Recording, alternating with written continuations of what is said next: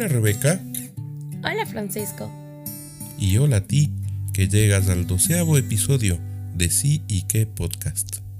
El día de hoy vamos a conversar sobre el camino de autoconocimiento y cómo este nos lleva al verdadero amor, ese que sucede en ti.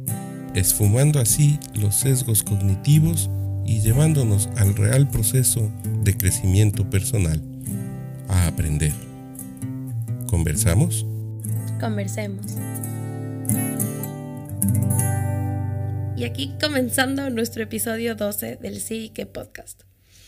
Creo que al haber escuchado el episodio de la semana pasada nos quedó claro a los dos que el tema de hoy tenía que conectarse de alguna manera con todo esto que hemos hablado hasta el día de hoy.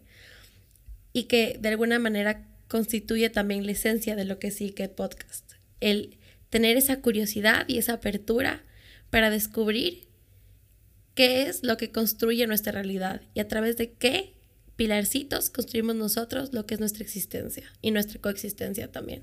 Creo que, que ese lugar en el que nos construimos a veces es como caminar en un desierto y que nos crea algunos espejismos, ¿no? Que, que creo que hoy vamos a, empezar a dibujar con, con todo lo que vamos a conversar. Sí y que esos espejismos nos conectan directamente con el episodio anterior también por eso. Y que en el que hablamos de la diferencia entre tener esa actitud meditativa, atestiguando qué es lo que pasa dentro de mí y qué es lo que pasa en mí a manera de espejo, qué refleja esa persona dentro de mí que me hace sentir de una manera o que me hace reaccionar de una manera. Y cuando dices espejismos, me causa a mí de alguna manera mucha risa porque es curioso, porque creo que es esta, esa naturaleza inerte que tenemos de seres humanos de percibirnos en coherencia con todo lo que nos hace nosotros, nos hace muchas veces que de alguna manera nuestro cerebro comienza a ver todo a través de eso que para nosotros constituye nuestra realidad y esa idea que nos compramos de lo que es de verdad nuestra realidad y lo que somos nosotros. Y a raíz de eso se construye una realidad que termina siendo subjetiva, no quiero meterme en si la realidad es subjetiva o objetiva, pero que termina siendo en base a esos deberías y esos condicionamientos con los que hemos crecido y con, lo que, con los que hemos aprendido a relacionarnos con nuestro entorno y con nosotros mismos. Y que en ese camino se pierde un poco todo lo que podría tener un espacio ahí también. Y nos terminamos engañando de alguna manera. La historia de la humanidad está plagada de esfuerzos por, um, por deshacernos de esas cadenas que nos autoimponemos. Y lastimosamente esos esfuerzos han sido vanos muchas veces, porque terminan por lo extremos que han sido, cayendo en volverse otro determinante que termina condicionándonos. Y básicamente esto creería yo que sucede porque confrontarnos con nosotros mismos es súper duro. Y es tan duro que nuestro cerebro ha, creado la disonancia cognitiva por esa enorme necesidad que tenemos instalada en, en, nuestro ser de realmente ser coherentes. Pero como nos hemos vertido hacia afuera y en esto hemos insistido tanto, y por eso lo lindo de conversar de esto y de ver la importancia de escucharme y de recorrer ese desierto que puede ser eh, el camino hacia un paraíso, nos puede llevar realmente a un proceso de más allá de coherencia, de integridad personal. ¿Qué tiene como consecuencia la coherencia? Estamos haciendo ahora unas charlas con una compañía sobre unos temas que son complejos, pero que hemos puesto como paraguas de, estos conceptos complejos que son el acoso laboral y el acoso sexual y la, la inclusión de discapacidades al tema de la integridad. Y es lindísimo porque la palabra integridad es una palabra que nos habla de algo que viene de dentro viene de una palabra en latín que es integritas, que quiere decir una robustez que sucede desde dentro. Entonces, la integridad tiene estos dos lados. La conjunción de la honestidad, la lealtad y el respeto, pero que tiene que ser vivida desde dentro. La honestidad deja de ser honestidad cuando hago lo que mis principios y mi conciencia me mandan solo cuando me ven. La lealtad se quiebra cuando soy leal hacia afuera.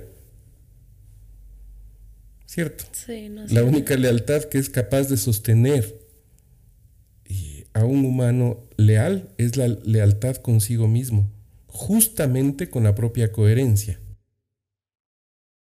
Y el respeto, que es una palabra eh, hermosa y terrible. Me ha costado mucho esfuerzo definirla al respeto, pero lo mejor que he encontrado y que está a miles de años de distancia es la etimología de la palabra respeto. Por un lado, que por sí sola no nos diría nada de lo que es el respeto. Igual es una palabra eh, en latín que tiene como siempre dos partículas, la una que es re, que mm, corto es volver a, y spetare, que quiere decir ver, observar. Entonces cuando uno escucha la etimología de respetar dice volver a ver, ¿cómo, cómo es esto? Pero en este camino mío de, de curiosidad, me encontré con una historia, con, una definición de los indios navajos norteamericanos, que es bellísima, que dice que respetarte es hacer hoy contigo las cosas de manera que mañana me permitan volver a mirarte a los ojos. Qué hermoso. Es de las cosas más bellas que he encontrado. Pero nuevamente en esta trilogía de honestidad, lealtad y respeto, el primer respeto que me merezco y que necesito es conmigo mismo. Y entonces el hacer las cosas hoy de manera que mañana me pueda volver a mirar al espejo es tan grande.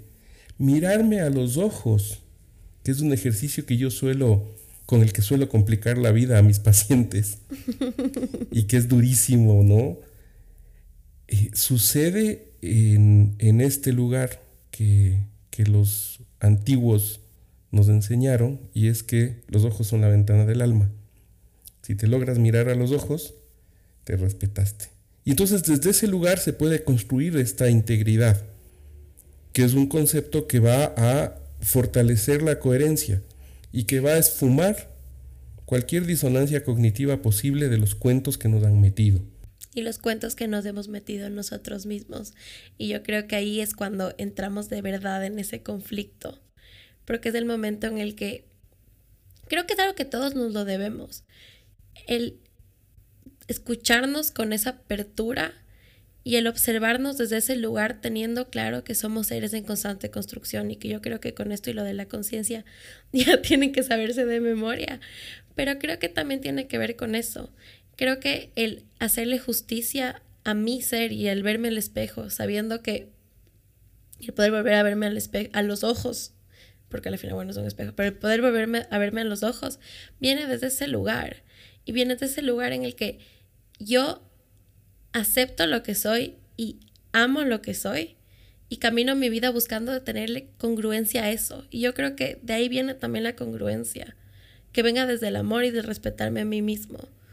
Y en esto se mezclan muchas cosas, porque creo que así como somos vertidos hacia afuera, creo que tenemos que nosotros también reconocer que nuestro contexto, que nuestro entorno, nuestra crianza, que todos esos condicionamientos que de alguna manera sí hacen posible que nosotros tengamos una ya a comenzar con el alemán, que nos podamos relacionar con el resto y, y es con ese entorno, tienen un lugar.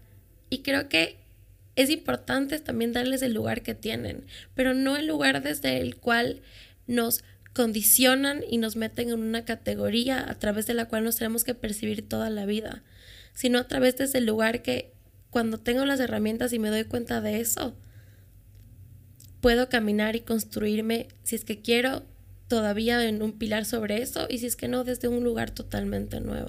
En la metáfora del árbol que hemos usado hace un tiempito, en donde eh, pues hay que honrar las raíces y, y cómo esas raíces le dan sentido a lo que está afuera y sin esas raíces no, no es posible nada, hay que darnos cuenta que las raíces son mías. Y que son capaces de transformar el abono que naturalmente es el desecho que recibe el suelo y por lo tanto el condicionamiento de mi entorno que podría ser una basura, que podría ser el desecho de una sociedad, desde este lugar de integridad puede constituirse y ojalá se pueda constituir así en cada uno en parte de mi crecimiento. Sí. Y entonces me puedo liberar de, esa, de ese rechazo natural porque huele mal, porque la ideología o la, la estructura social del lugar en el que vengo, o porque ese principio religioso y porque la hipocresía. No, vamos, tranquilo, eso es abono. Míralo, asimílalo desde tu raíz, desde la más profunda coherencia de lo que está en tu propia naturaleza. Pero no te vas a comer el abono, sino lo que tus raíces son capaces de hacer con el abono. Sí, y yo creo que el problema de esta hermosa metáfora que es con el abono es que muchas veces, sí, si es que reconocemos que es algo que nos hace daño, que nos causa dolor y que queremos distanciarnos de eso, creo que es mucho más fácil, pero creo que la resistencia que tenemos muchos seres humanos en el momento de reconocer ese abono viene de el hecho que eso que más nos causa dolor el, suele en algunos casos haber nacido en eso que es lo que también está tanto conectado para nosotros en un espacio que debería ser de amor. Porque a la final ese abono puede venir de aprendizajes, por ejemplo, que tú tuviste en tu hogar con tus cuidadores primarios, que tuviste en este contexto social, que tuviste con tu crianza o que tuviste con tus experiencias. Y desde ese lugar creo que el momento que nosotros nos escuchamos, como decíamos en el episodio pasado, y reconocemos qué es lo que está atrás de esa manera de reaccionar o qué está atrás de eso que la otra persona refleje en mí. El momento que eso activa algo que nos duele tanto, porque reconocemos que viene de un espacio que amamos tanto, es tan doloroso que es el momento que comenzamos a poner tierra, tierra, tierra, tierra y tapar totalmente esa herida que lamentablemente si es que no la vemos y pasamos por ese dolor, la reconocemos y la honramos y desde ese lugar luego decidimos saber que está ahí, pero permitirnos sanar, pero reconociéndola, creo que es la única manera. O sea, en mi cabeza no existe una manera de no sanar esa herida bajo tierra y de seguir caminando sin esa herida y sin que esa se manifieste de una u otra manera, si es que no la veo y la reconozco, a pesar del dolor que me causa. Em, me voy a seguir eh, conectando con la metáfora del árbol que me gustan tanto, los arbolitos. Siempre hablamos de árboles, ¿no? Qué chistoso. Sí. Y es que eh, una herida en un árbol no es una herida. Es una posibilidad de crecer. Y entonces, ¿para qué le pongo tierra a una posibilidad de crecer? Hay que darle luz. Hay que mirarle con amor. No sé si alguna vez has hecho o has visto cómo se hace un injerto en una planta cuando quieres que, no sé, cruzar dos especies de rosas y coges un palito de la una y un palito de la otra y se les amarra y de ahí surge una belleza absoluta. Mm, finalmente se corta lo que se llama la madre, que es la, la, la planta original, y se deja que brote el injerto. Entonces, rechazar la herida y ponerle tierra es simplemente rechazar la posibilidad clara que nuestro propio ser sabio interno provocó porque necesita brotar en algo nuevo. Y además, por todo lo que hemos hablado, en todos estos, en, todos estos capítulos, lo ponemos en el otro. Y finalmente en el capítulo de la semana anterior hemos podido decir lo importante que es ponerlo en mí mismo y escucharme y escucharme amorosamente. Y si es que es necesario, buscar a alguien que me ayude con ese proceso de escucha amorosa.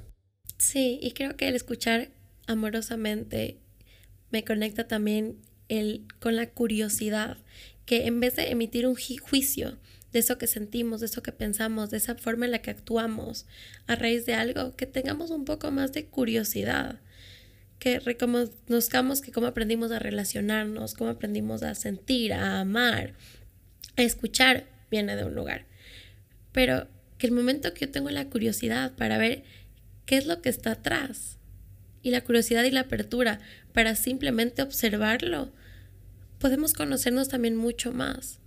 Y yo creo que fuiste tú que dijo que es de Da Vinci, ¿no? Que el amor profundo viene de el conocimiento profundo del objeto amado. El verdadero amor surge del profundo conocimiento del objeto amado. Exacto. Es Da Vinci. Exacto, y es exactamente lo mismo que pasa con nosotros mismos. El momento que nosotros más nos conocemos, que más comenzamos ese camino de autoconocimiento hasta hacia ese hermoso universo que nos constituye y hacia todo eso que coexiste dentro de nosotros y nos hace ser. El momento que comenzamos eso, podemos también comenzar a observarnos con curiosidad y con autocompasión. En, muchos modelos se ha trabajado este tema del niño interior, pero creo que es un desperdicio como en algunos modelos se hace, porque es una cosa como de infantilizar la conciencia. Y es todo lo contrario, porque todo esto que acabas de decir lo hace el niño. El niño mira sin, sin juicio desde el asombro y siempre preveyendo la ternura o el cuidado o la bondad que nos es natural a los humanos. Escogemos naturalmente ese camino y después las inyecciones de miedo que nos hacen durante la vida van variando ese sentido natural. Y entonces mi, mi pedido soy un pedigüeño con nuestros escuchas, ¿no? ¿Te has dado cuenta? sí. Es el colmo esto, pero mi pedido, reitero, amoroso es a regresarle a ver al niño, al que le tenemos abandonado porque nos hemos tenido que volver serios, recios, fuertes, vertidos para afuera, poco juguetones. Nosotros mismos, lo acabamos de conversar, ¿no? Cómo jugueteamos menos con este espacio, porque hay que ser serios y porque hay que decirlas. No, juguemos un poquito más. Riámonos del error, del, del ridículo. Pero eso no quiere decir meter el dedo en la herida, sino mirarlo amorosamente, naturalmente. Exacto. Como ve un niño. Y entonces, si quieres conectarte con eso sin dolor, míralo como si fuese un niño. Eso que hiciste que te duele o que te hicieron y que te duele, míralo como si fuese un niño que está aprendiendo apenas a vivir, porque todos estamos apenas aprendiendo a vivir. Y así también como un niño, si es que también te causa dolor, que vence un dolor que venga desde el amor. Sí, porque no están peleados el dolor y el amor, ¿no? Porque a veces creemos que como me duele ya no me amas. El dolor es un gran maestro. Biológicamente es una luz que se enciende para decirme que algo en mí no anda mal. No anda bien, perdón, anda mal. Ese es el, dolor en lo corporal. Entonces, ¿qué tengo que hacer? ¿Maltratarle a, mi eh, cuello porque está contraído? Decirle, ¿cómo es posible que te contraigas? No. Le voy a mirar amorosamente. A ver, ¿qué pasó? ¿Qué, me estás queriendo avisar? ¿qué me estás queriendo decir? ¿Qué no estoy mirando? Y en, en, el espacio de la amistad o de la pareja sucede muchas veces esto también, ¿no? Como algo que hiciste que me duele o algo que no hiciste y que yo tenía expectativa de que suceda, pienso que me lo haces. Y no es así. Sí, ahí entra también todos esos procesos de suposición y de interpretación que nosotros tenemos, ¿no? Y que al final, si es que estamos interpretando algo para ser interpretado, está otra vez yo con el tema, pero viene toda nuestra carga personal el momento de interpretar. Entonces creer que la manera en la que yo interpreto algo que está pasando es la misma que va a interpretar hasta mi pareja en un caso, termina siendo muy reduccionista.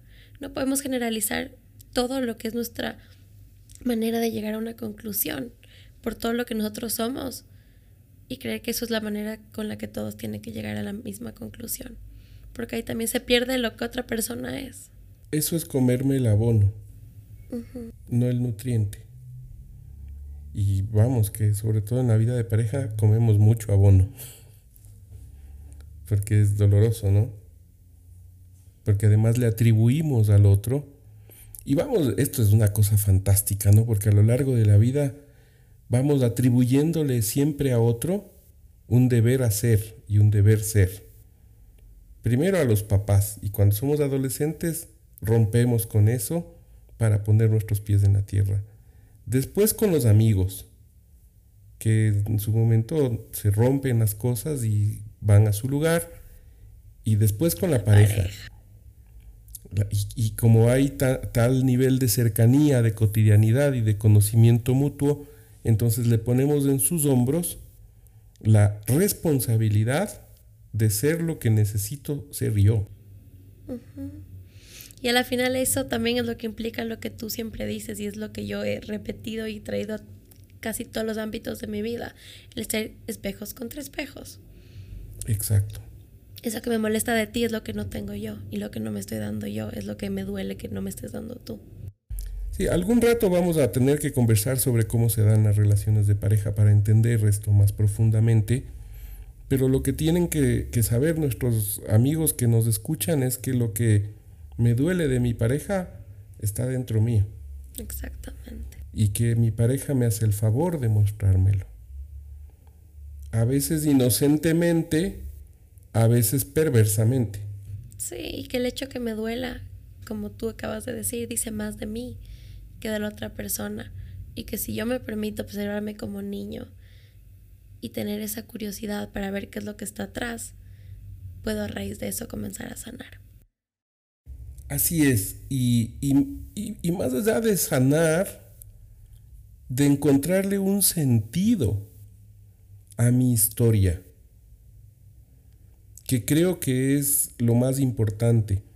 Y ojo que premeditadamente no estoy usando esta palabra hiper sobre ultra valorada, que es la felicidad. ¿Sí? Porque ya, yo me burlo siempre ahora de esto, ¿no? Porque es que nacimos para ser felices. No, nacimos para aprender. Nacimos para crecer en conciencia.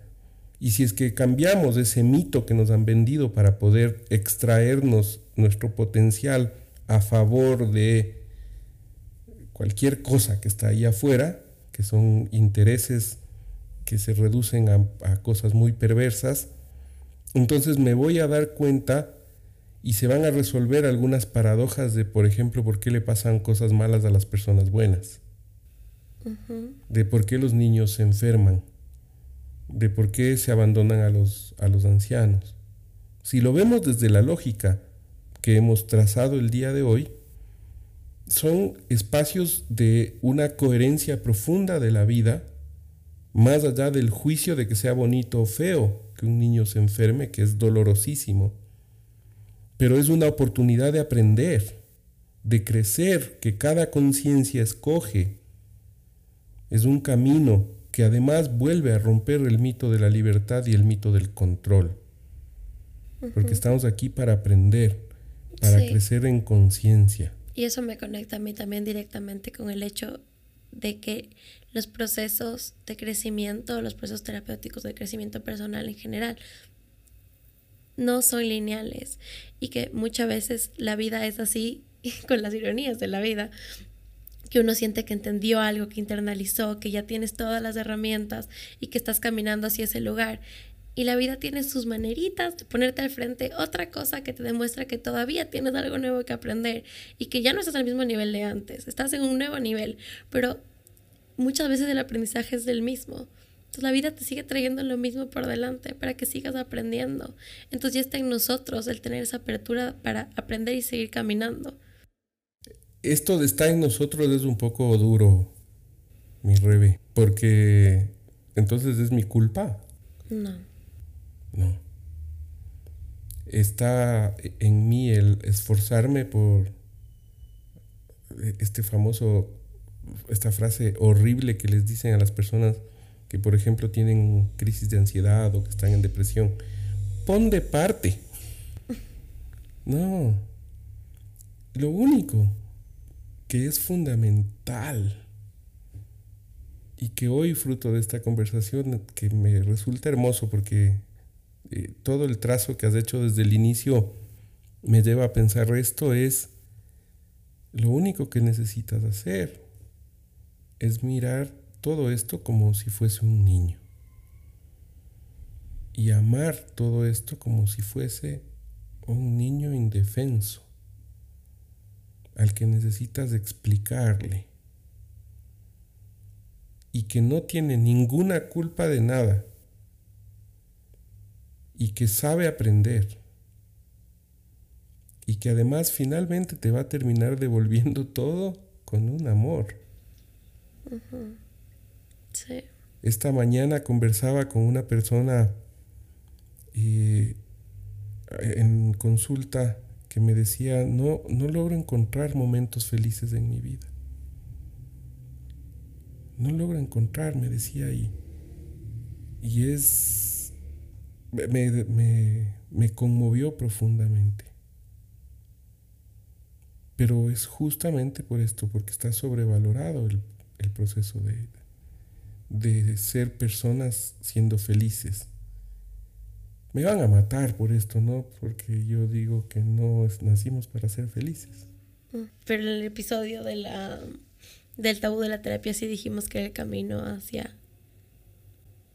un camino de felicidad de alguna manera, si es que no me estoy equivocando. Es decir, la felicidad es una parte de la vida, pero no es el objetivo de la vida ni es el camino de la vida. Porque ya lo dije algún rato, no me acuerdo en qué episodio, que además nos han, nos han teñido ahí, le han, le han cubierto de oropel al éxito vistiéndole de felicidad. Exactamente. No, no, no, no es así. Y finalmente lo que buscamos no es felicidad, es plenitud. Y la plenitud es capaz de absorber el miedo, es más que absorber, que abrazar el miedo y el dolor y el fracaso y la frustración. ¿Cuándo? Cuando ha encontrado un sentido. Porque si no, nuevamente lo que hacemos es vivir en la fatuidad de lo que cada uno cree que es felicidad. Y que de repente, como la vida es tan sabia y, y tú lo has dicho lindísimo ahora, con una sutileza, pero a veces también con brutalidad, nos mete la cara en el estanque de, de barro y nos dice, ah, feliz, mira. Ah, ya creías que esto estaba resuelto, no. Pero no es porque lo hiciste mal, no es porque no lo trabajaste o no, no. Es porque la vida es seguir caminando, es seguir creciendo y ojalá bajo la constante del amor, porque allí sí hay un sentido profundo. Y el amor no sucede en el otro. Sucede en mí. Sucede en mí y es un proceso producto de la integridad. Porque si soy honesto, si soy leal y me respeto, me voy a amar indefectiblemente me voy a poder mirar a los ojos. Y cuando nos miramos a los ojos, nos miramos del alma. Y cuando nos miramos del alma, nos amamos. Me encanta. No hay más, Rebe. Y podemos darnos tantas vueltas y teorizar tanto, pero es solo eso. Y nuevamente, igual que con la escucha, cada uno de nosotros estamos equipados para eso. Está en nuestra naturaleza. Por eso muchas veces yo he dicho que valoro muchas veces más la gratitud que el amor. Porque el amor nos surge naturalmente. La gratitud eh, implica un acto volitivo, un darme cuenta. Pero es que el amor nos surge naturalmente. Y nos surge cuando miramos de verdad. Cuando miramos desde el corazón. Y esto no, no es casual, porque si dejamos de juzgar desde la mente, que es la que sabe juzgar, y empezamos a escuchar a nuestro corazón que es capaz solo de observar, de ser un testigo em, sabio y silencioso, entonces vamos a conectarnos con el verdadero amor. Y esta es la llave para lograr que las conversaciones sean semillas. Sean semillas. Que esas semillas nos hablen a través de las conversaciones que tenemos contigo, pero sobre todo conmigo mismo. Que podamos asimilar los nutrientes del abono de los determinantes que nos pretenden condicionar que seamos capaces de robustecer nuestras raíces, de abrazarlas, pero no de ser condicionados por ellas, porque son mis raíces, que son las que son capaces de asimilar el abono, que son capaces de distinguir lo que es desecho de lo que es nutriente. Y entonces podemos cambiar libremente sorteando esa paradoja del cambio, porque el amor abraza la angustia de cambiar, pero al mismo tiempo el devenir natural de hacerlo. Si necesito ayuda para eso, voy a un terapeuta. Pero quien de verdad te sana, no es el terapeuta, eres tú. Eres tú mismo. Un buen sanador te enseña a que tú te sanas. Y para eso es vital escucharnos. Escucharte a ti mismo. Y estás equipado para eso.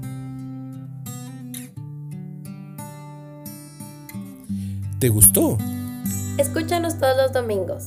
Puedes encontrarnos en las redes como en Instagram, arroba sí que podcast. En Facebook como sí y que podcast o escribirnos un email al sí que podcast.gmail.com. ¿Conversamos? Conversemos.